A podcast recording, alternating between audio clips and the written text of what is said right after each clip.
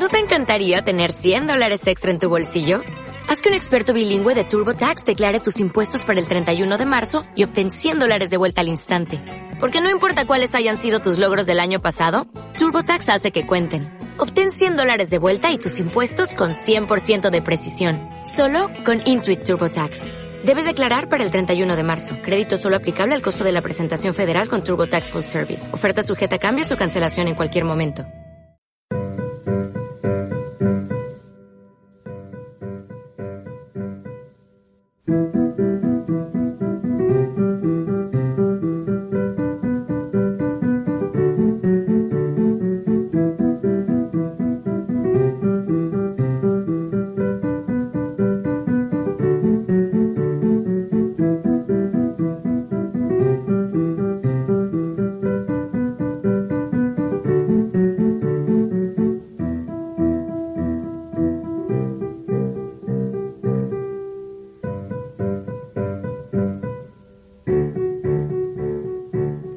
Hello, radio listeners of Onda Pinar.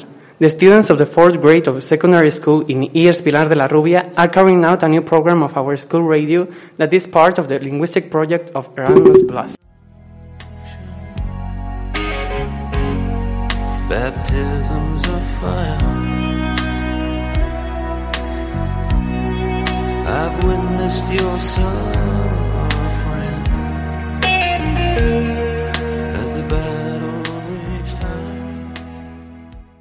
morning. It's Juan and I am with Sergio and Pablo and we are going to talk about the improvements of the young people in Valladolid.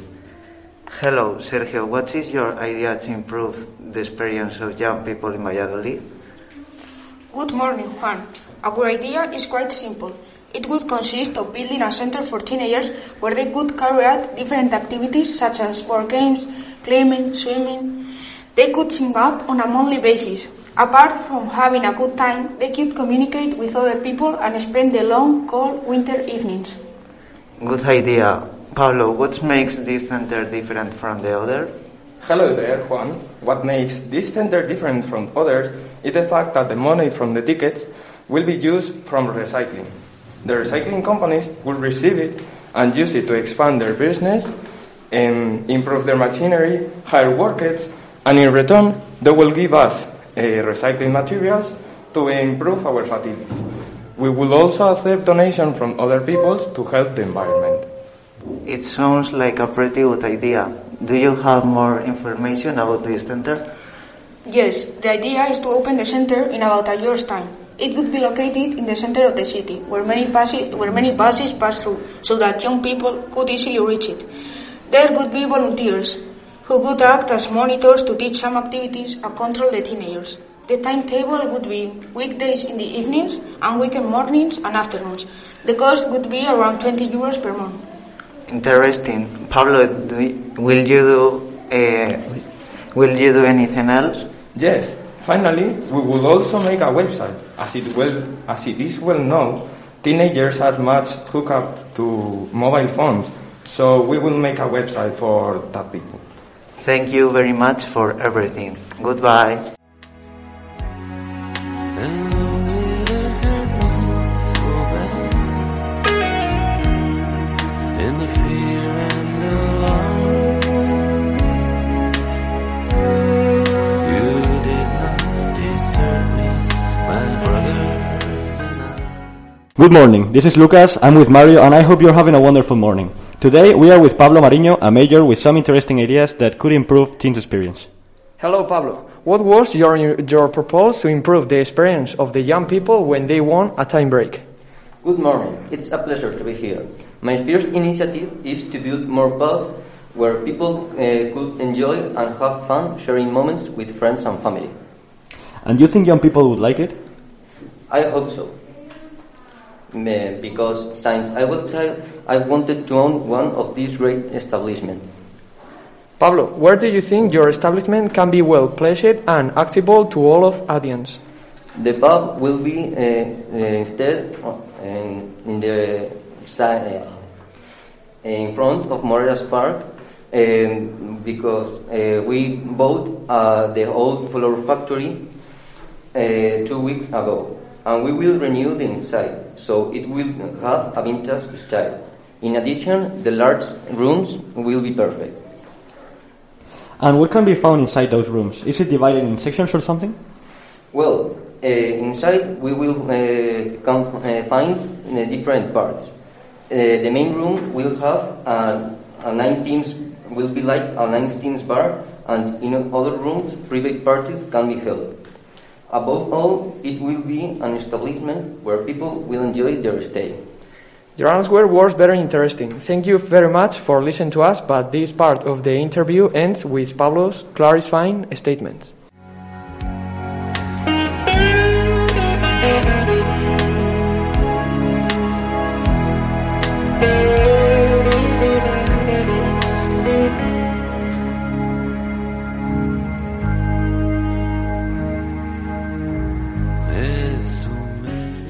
Good morning, listeners. It's Oscar. Today, we are here to talk about social improvements for teenagers, toddlers, and kids, for young people overall.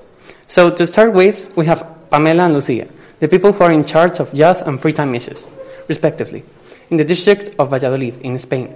Lucia, what are your plans to improve social facilities for teenagers for the next decade? Hi, Oscar. First of all, I have to say that in today's society, teenager entertainment is not given much importance. Some of our proposals to change that are the following. Create many clubs and leisure centers where they can spend their free time surrounded by people of the same age uh, and without having to spend a lot of money.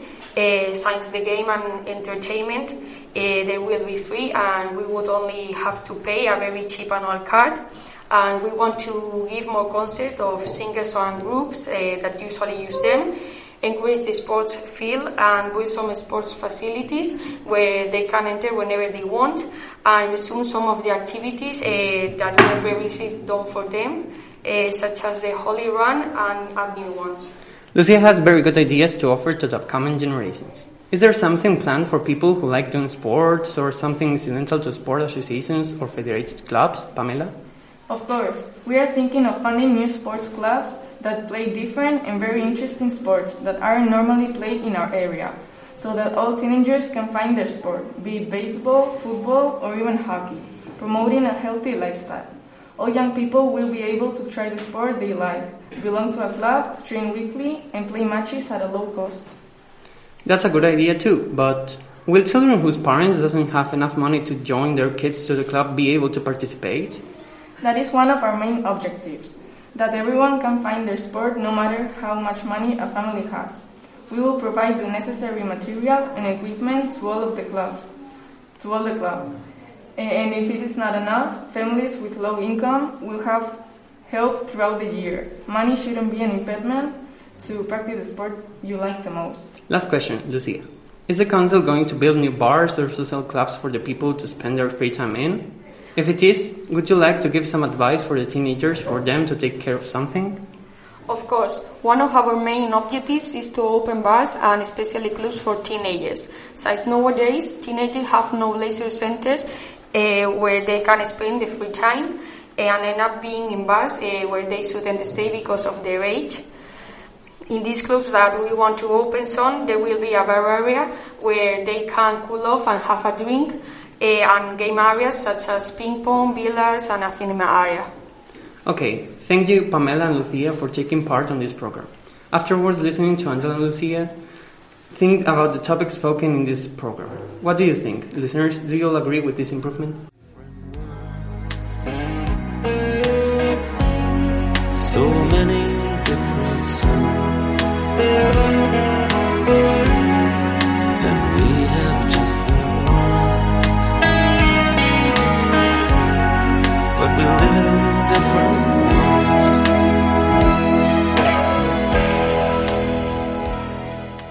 Today we're going to start asking Jose Javier some questions about social improvements for teenagers in Valladolid.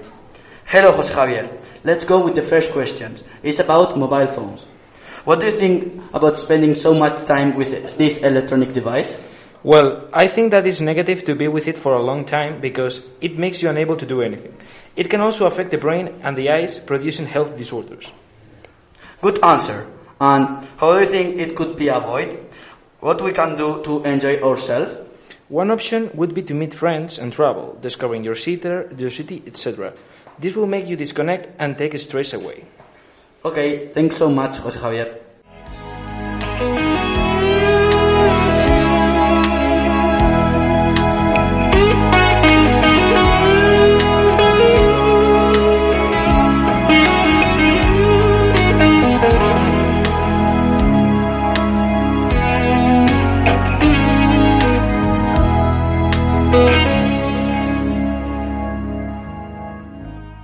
Hello, radio listeners. Here it's Magin. I'm going to interview the ministers Andrei and Augusto Scuderi. Good morning. This first question is to Andrei. What sport and social facilities will be installed in Valladolid for young people? Good morning, Magin. Some of the new facilities that will be installed uh, will be a badminton field, and the other will be a sports center. What tools will these facilities have? Good question. They will have all the materials people will need for all levels, like a racket for badminton. This will be free for the first month. After that time, it will cost about 20 euros per month. Where will the facilities be installed? The badminton field will be in Parquesol and the sports center in Parque Alameda. When are they going to start building it? They will begin next month, and they, it will take a few months to build. Thank you for coming here and talk about this new facility that will be built. Hello, Augusto. What facilities would you like to build? I would like parkour parks to the, be made uh, because it's a very entertaining sport. How do you want these facilities to be? Safe for all age, all levels of experience.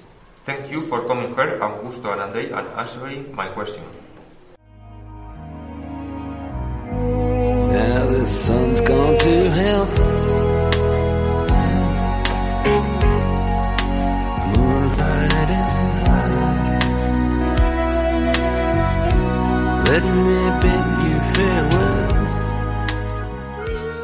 Hello, listeners. It's Edurne. Today I have the pleasure of having Emma and Pamela with me. They are going to talk to us about places for teens in our city. Hello, girls. To start with, do you think that our city has enough places for teens? Oh, hi. We don't think so. Obviously, the city has lots of malls and cinemas where we can go in our free time, but we are tired of them. And now with COVID, and it will be also good for us to spend time in the nature having fun.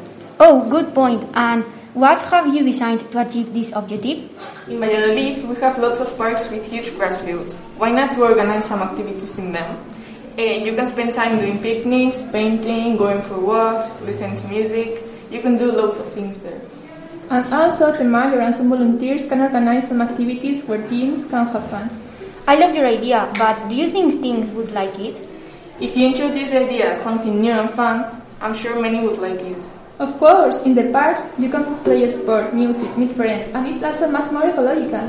Yes, they are going to love the idea. Thank you so much, girls. It, had been, it has been very interesting. And obviously, thank you, listeners, for sten- spending time with us. What do you think about their idea? Every man has to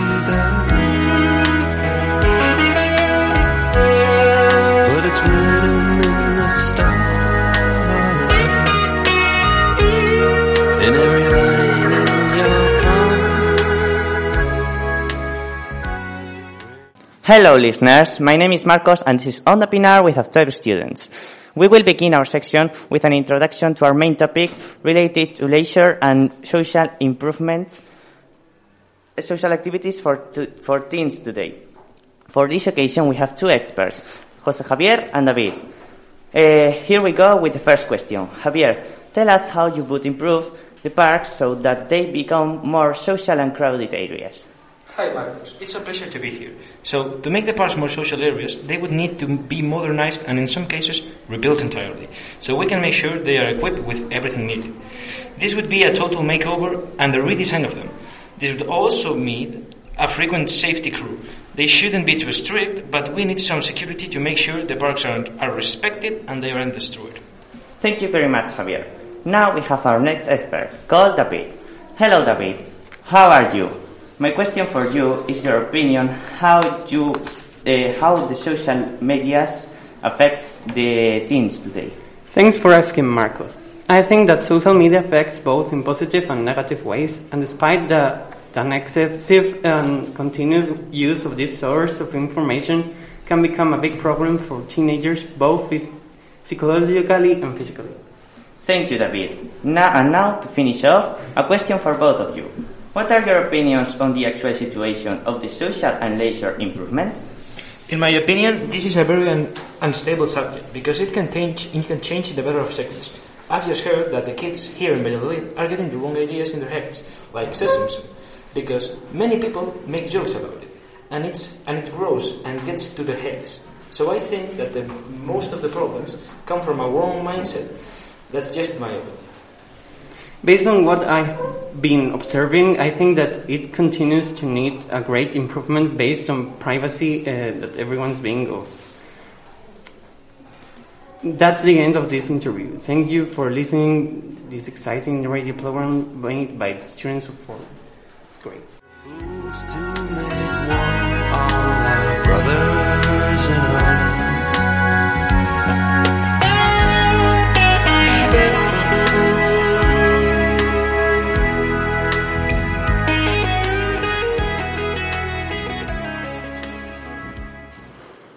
And that's all for today's radio program. These interviews were part of Copinar, Pinareando Contigo, which is made by students to share knowledges. Stay tuned for more in Onda Pinar, the educational and supportive radio by the hands of E. Espinar de la Rubia. If you're interested, you are able to take part in this fabulous show.